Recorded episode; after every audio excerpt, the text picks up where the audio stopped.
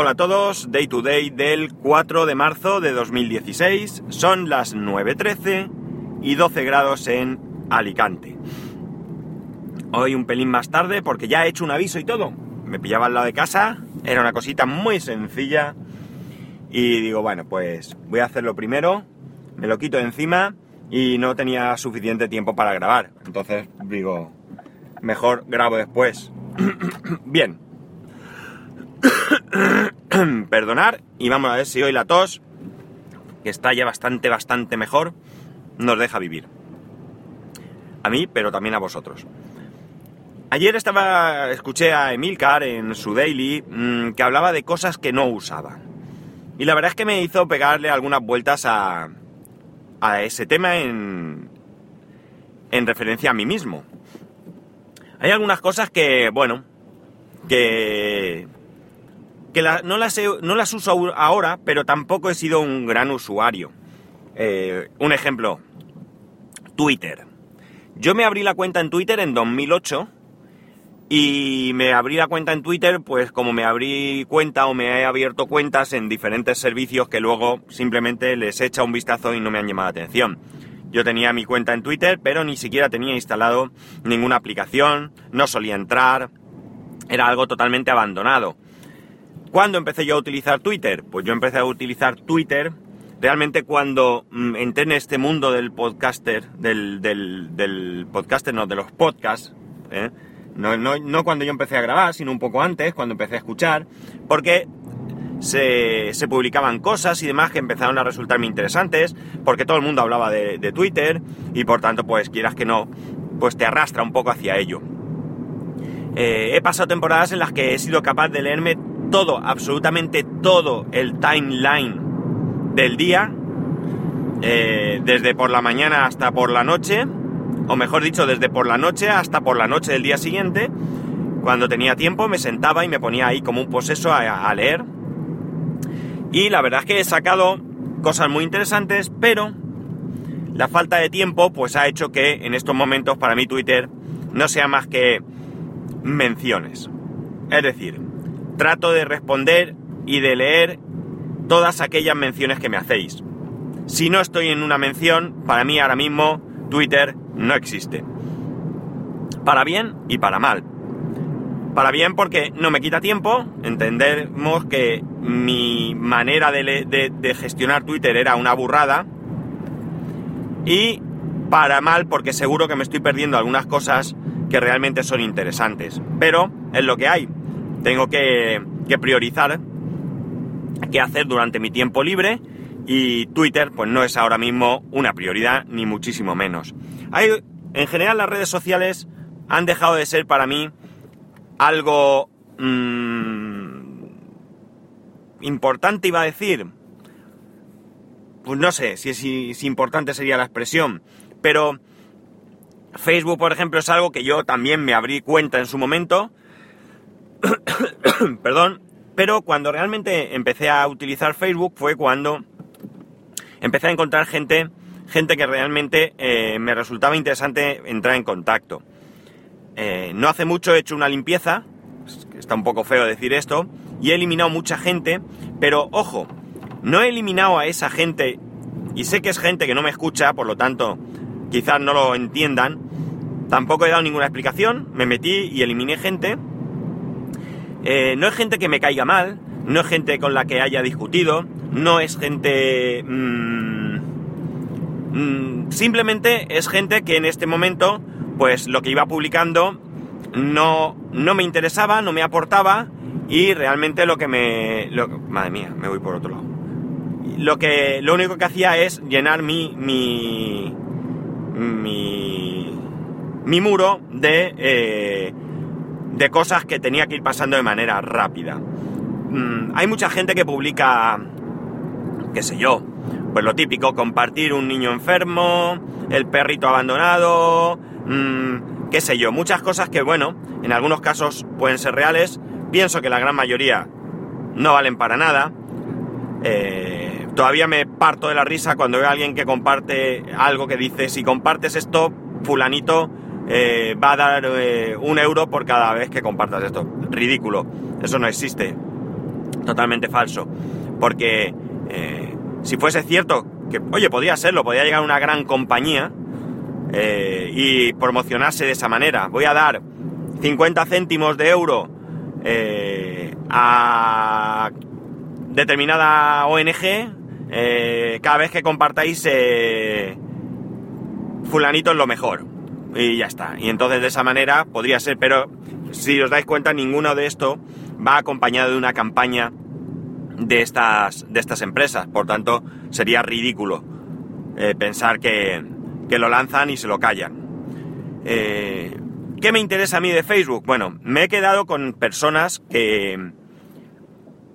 Pues personas con las que sí tengo interés en seguirlas un poco, aunque realmente también puede ser que publiquen este tipo de, de historias, pero me interesa saber de su vida, familiares muy, que, están lejos, eh, incluso familiares en un grado lejanísimo que he conocido a través de Facebook, que no nos conocemos personalmente y que, bueno, pues, pues hemos establecido una cierta relación y, bueno, pues incluso hemos, eh, pues yo le he echado una mano en alguna cosa cuando han publicado algo interesante y necesitaban apoyo y demás. O familia que he visto a lo mejor muy poquitas veces en la vida, pero, pero incluso así, pues, pues le puedo tener un cierto cariño y, y bueno, pues me interesa, me interesa que esté ahí. Y sobre todo lo que sí que me, interesa y suelo eh, compartir son aquellas cosas que realmente tienen importancia. Eh, pues qué sé yo, por ejemplo, algunos amigos tienen un grupo de música y cuando van a hacer un concierto eh, lo publican y yo comparto que van a hacer ese concierto para darle difusión. Qué sé yo, pues un amigo que hace camisetas, mi amigo Kiko, que sé que me escucha, no sé si ahora lo hace, pero sé que al menos en algunos momentos me ha escuchado porque me lo ha dicho él, eh, sin que yo sacara el tema. Y él pues hace camisetas, por ejemplo, y yo pues algunas veces, no lo hago siempre, también es cierto, porque también puede ser cansino, pero algunas veces veo algo chulo y lo comparto pues para difundir su trabajo y por, pues alguna manera echar eh, una mano a, a pues a que salga le puedan salir eh, encargos y demás. Eh, este tipo de cosas, eh, algún proyecto de algún amigo, mm, muchas cosas del colegio de mi hijo que me resultan interesantes, que, cosas que hacen en el colegio y que, y que me parecen chulas, logros deportivos del mismo, etcétera, etcétera. Entonces para mí, pues Facebook ha pasado también a un segundo plano y no lo miro como lo miraba antes, pero eh, alguna ocasión, eh, alguna ocasión incluso diaria, eh, cuidado, que no lo mire como antes no quiere decir que no pueda ser que todos los días le eche un vistazo. Sobre todo cuando estoy tumbado, ya estoy un poco harto de hacer todo lo que tengo que hacer. Y, bueno, pues echo un vistazo a ver qué se cuece por allí. Me pierdo muchas cosas también, porque tampoco voy viendo todo el muro hasta el final, pero sí que miro aquellas notificaciones que me llegan y demás. Pero lo más importante, lo más importante que saqué yo del, de lo que Emilcar decía, es el tema de eh, almacenamiento, NAS, copia de seguridad, etcétera, etcétera, etcétera.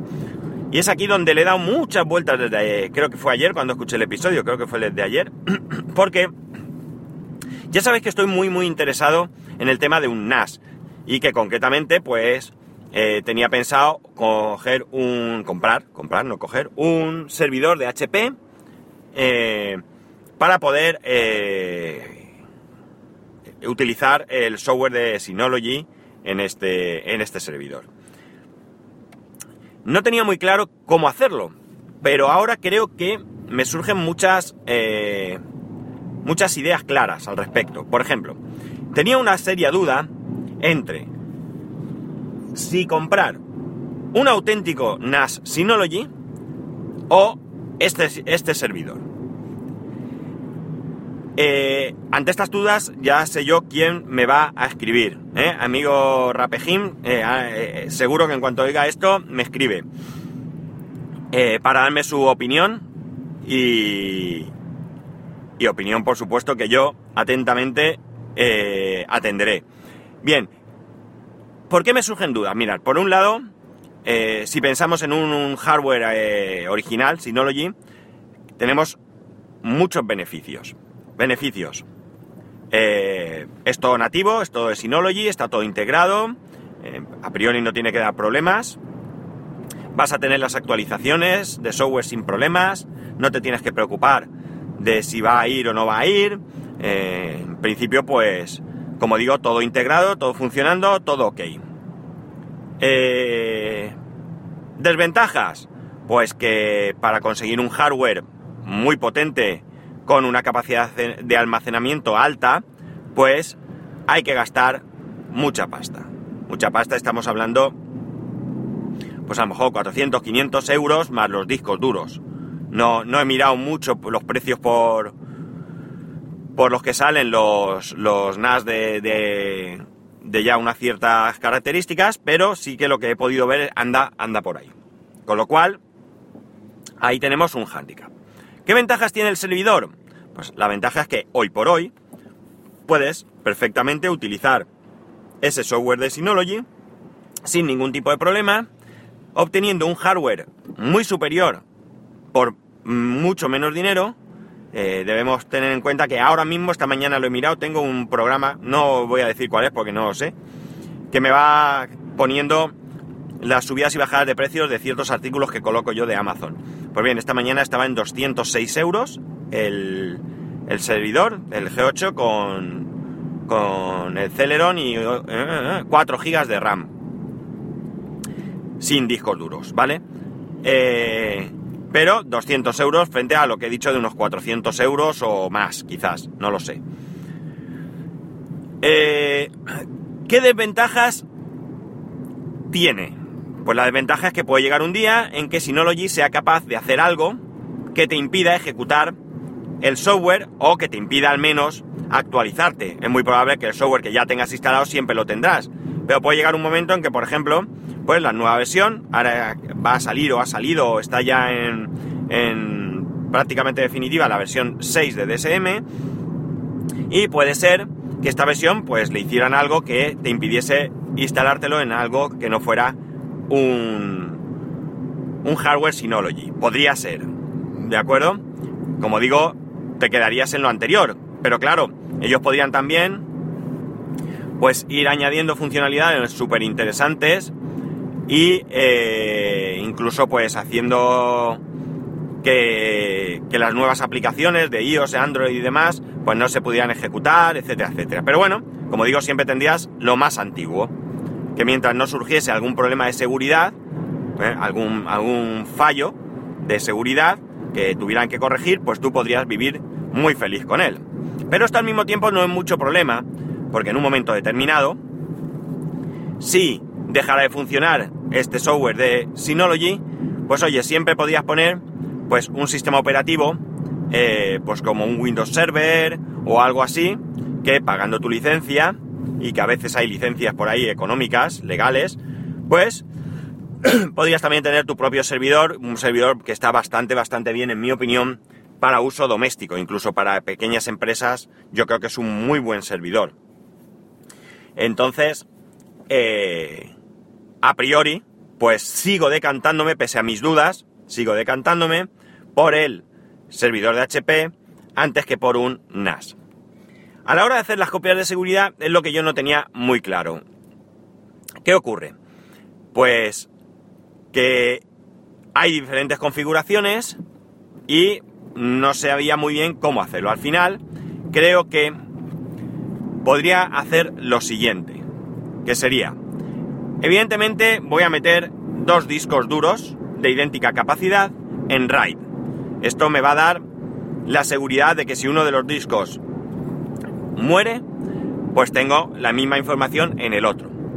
Ojo, esto lo ha dicho muchas veces, eh, se ha oído en otros podcasts, eh, eh, Cultura NAS, no sé si conocéis, del amigo, del amigo JM Ramírez, de Más que Teclas, os lo recomiendo si os interesa el mundo del NAS. Porque un RAID no es una copia de seguridad. Si tú coges un fichero y lo borras por error, ese fichero lo has perdido. No tienes eh, posibilidad de recuperarlo. Por tanto, aparte hay que hacer una copia de seguridad. Entonces, hay otra cuestión que mucha gente eh, predica, que es que tú tengas una copia de seguridad fuera de tu casa. Aquí, como decía Milka, a lo mejor ya entramos en, la paranoia. Pero bueno, Lo que yo no haría y lo que no me veo haciendo, aunque me lo he planteado, es el hecho de, una vez que vas a hacer una copia de seguridad, cada X tiempo hagas una copia en un disco externo USB y ese disco pues te lo lleves a alguna localización fuera de tu domicilio. Esta, la funcionalidad ya sabemos cuál es. Si tienes un incendio o te roban, pues que no pierdas ese disco duro con los datos, porque no tiene mucho sentido que lo tengas en tu casa si entran y te, y te limpian la casa.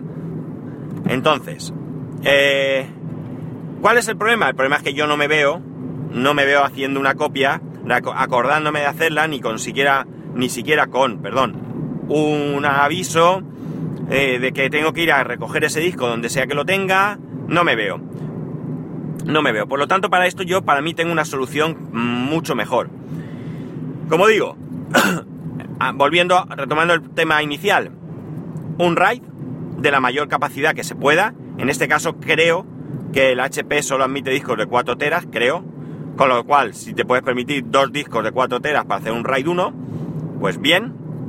Y si no, pues mira, los de 3 teras están en 117 euros y los de 2 teras están en 95 euros. Estamos hablando de los Western Digital Red estos, que son los que todo el mundo suele recomendar para el tema de NAS porque aguantan muy bien el estar mucho tiempo eh, encendidos. Ya tengo un RAID, ya tengo una cierta seguridad y luego tendría otro disco donde ahí iría haciendo copias de seguridad tanto, tanto de este RAID como del mismo disco interno del Mac. Con lo cual, como veis, a nivel copia de seguridad, ya me encontraría más que cubierto. La regla de tres copias de seguridad aquí no se cumple, tengo dos. Podría hacer una cosa y es seguir haciendo otra copia de seguridad en el, eh, ¿cómo se llama? En el time capsule. Tendría tres copias de seguridad. Pero, pero, estas copias de seguridad seguirían estando en mi casa.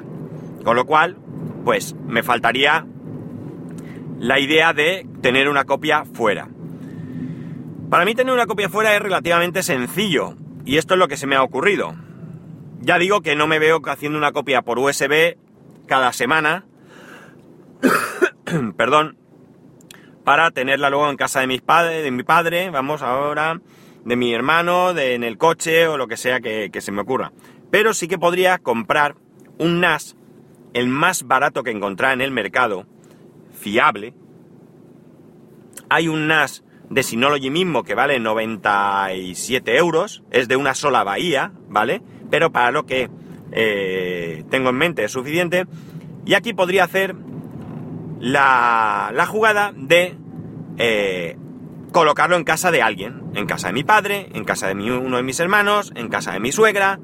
Estamos hablando de un dispositivo que consume muy poca electricidad y que por tanto no le importaría que estuviera allí. O incluso o incluso, si yo consiguiese convencer a alguno de estos, que es difícil, a mi hermano quizás, pero al resto lo veo difícil, de que tuvieran un NAS, o incluso mucho mejor, un eh, G8, pues este cuarto disco que no he puesto, este cuarto disco que está vacío, o sea, este hueco que tengo vacío, podría colocar un disco, eh, o incluso, fijaos, podría coger porque yo haría copia de seguridad únicamente de fotos y documentos. No me interesa hacer fotos de, o sea, perdón, copia de seguridad de software, que me lo puedo descargar siempre otra vez, ya que lo tengo comprado, ilegal. Y no me interesa hacer copia ni de película ni de música, porque es algo que también tengo acceso a ello. Con lo cual estamos hablando de copias de seguridad relativamente pequeñas. Por tanto, podríamos eh, yo comprar un disco de 4 teras, mi hermano comprar otro disco de 4 teras, montar dos volúmenes en dos teras ir haciendo yo mis copias y los otros dos teras eh, dejarlos a su disposición para que a través de la red, a través de internet, pues él automáticamente tuviera ahí su copia de seguridad y viceversa. En su NAS podría hacer lo mismo, tener una copia de seguridad mía. Aquí podemos hablar ya de confianza, de que yo podría acceder a sus datos, etcétera, etcétera, pero bueno, en el caso concreto mío no tengo nada que ocultar, no tengo ningún problema y eh, no tengo ningún problema en que mi hermano vea cosas, pues como por ejemplo mi declaración de la renta. Eh, yo esto lo, lo, hablo abiertamente con él, yo sé lo que mis hermanos cobran, mis hermanos saben lo que cobro yo, es decir, perdonar, no es precisamente un, un tema de, de, de desconfianza. También yo tendría otra posibilidad que sería comprar este NAS barato y en mi casa hay un sitio donde podría esconderlo. Esto mmm, probablemente estaría a salvo del tema del robo, pero no estaría a salvo del incendio y demás. Así que eh, habría que planteárselo. Bien, la cuestión está en que, como, como veis, si lo habéis escuchado a él o lo escucháis, veréis que es un concepto diferente. Él cada vez parece que está confiando más en la nube, para sus fotos, etcétera, etcétera, y a mí me pasa lo contrario. Cada vez me interesa menos la nube. Y no es una cuestión de desconfianza, de, de miedo a que me quiten mis fotos. No, no, no, no, no, no. No tiene nada que ver. Es una cuestión, no sé, de manía, de preferencia, de... No sabría decir muy bien. Eh, de simplemente querer cacharrear más. ¿Por qué no? Pero me interesa mucho más el tener todo mío que el disponer de eh, servicios en la nube. A nivel económico, pues todo depende del de, eh, planteamiento. Evidentemente, a corto plazo es mucho más barato contratar servicios en la nube, 5 o 10 euros cada servicio, que ir y gastarte la pasta que vale un NAS o un G8 más discos, etcétera, etcétera. Pero si esto va a ser algo a largo plazo, pues es evidente que va a ser mucho más eh, rentable, más económico. Con la. Eh, con la. Esto, ¿cómo se dice? Con la ventaja de que además. Eh, pues es escalable y tú puedes ir aumentando eso como tú quieras. Eh, no sé, ya digo, creo que los discos duros que admite el G8 son de 4 teras, no lo sé. Pero quizás con una simple actualización de BIOS ellos puedan superarlos. Por cierto, eh, ha sacado quien Samsung, creo que ha sido, un disco SSD de 16 teras. No nos han querido decir el precio porque debe de dar hasta miedo oírlo, hasta miedo debe dar oírlo. Pero bueno, los discos van bajando de precio. Así que algún día tendremos discos SSD de 16 teras en casa. Lo que no sé con qué lo llenaremos, pero bueno.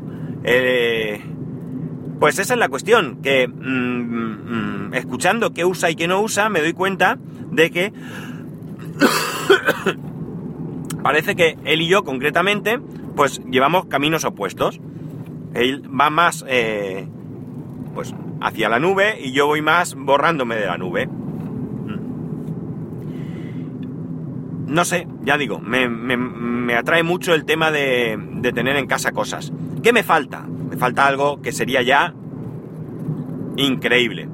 Y es tener una conexión a, a Internet mucho mayor que la que tengo. No ya en bajada, ya lo he comentado otras veces. Yo tengo 30 de bajada, 3 de subida. Con que tuviera 30-30, yo ganaría mucho. Ganaría mucho. Y eliminaría muchos servicios, porque no solamente ya he eliminado iTunes Match, que ya no me interesaba, sino que yo eliminaría iCloud, Dropbox, eh, Evernote, mmm, ¿qué más? Eh, incluso el alojamiento web, porque yo tendría las web en mi propio en mi propio servidor. Ya sé que he comentado también otras veces que es mucho más seguro tenerlos en en un hosting profesional, porque si hay algún problema, pues allá hay personal que va a atender y ponerlo en marcha y tú en tu casa, pues si se va la luz, pues no tienes servicio. Si se queda apagado por el motivo que sea, hasta que no vayas y le des al el botón, pues no va a ir. Pero aún así, eh, mis mm, mis eh, webs y demás no son críticas, no son algo de primer... Que sí, que yo quiero dar un buen servicio, que estén ahí disponibles y que, y que no fallen, pero no son algo crítico que pueda afectar eh, en demasía a nadie. Así que pues tampoco me preocuparía. Y me gustaría cacharrar más. Y lo, mejor es que siempre tendría más. Porque, por ejemplo, mi servidor hosting ahora mismo me está dando problemas de memoria. Y esto es algo que no puedo solucionar si no pago más. Y pff, no estoy por la labor de pagar más, la verdad. Ya pago bastante con todos los dominios que tengo, más el alojamiento y demás. Podría eliminar Spreaker, porque alojaría eh, los podcasts en mi propio servidor, ¿por qué no? Y ganaría. Ganaría porque tendría más espacio no tendría que preocuparme en que tengo que aumentar mi cuenta de Spreaker porque con la gratis mm, no puedo, con el siguiente nivel se me ya queda corto y con el siguiente pues mira dónde estamos, que de momento me sobra y me basta, pero que algún pero tengo que pagar, creo que vale 130 euros al año. Como veis, hablamos de pasta que me podía yo invertir bien en mi propio servidor. En fin, no sé qué pensáis vosotros. Estos son ideas locas, ¿eh? Realmente lo pensé desde ayer, todo esto así como organizarlo, pero no lo tengo claro. Tengo que ir dándole vueltas porque sí, llega el momento, que espero que sí, que ya tenga mi propio servidor, pues eh, tengo que saber qué hacer con él. No, no voy a tener una semana encima de la mesa esperando pensar o montarlo para que luego no me guste y tener que, cambiarlo todo. Tengo que intentar hacerlo todo bien desde el principio. Pues, eh, si tenéis ideas, consejos, mmm, todo esto, pues yo aquí estoy. A mí me valen todas las ideas porque de todos lados se saca algo provechoso. Así que ya sabéis, para poneros en contacto conmigo a través de Twitter y Telegram arroba spascual y a través del correo electrónico daytoday arroba spascual. Un saludo y nos escuchamos mañana. He pausado y todo, pero mañana no, el lunes, el lunes.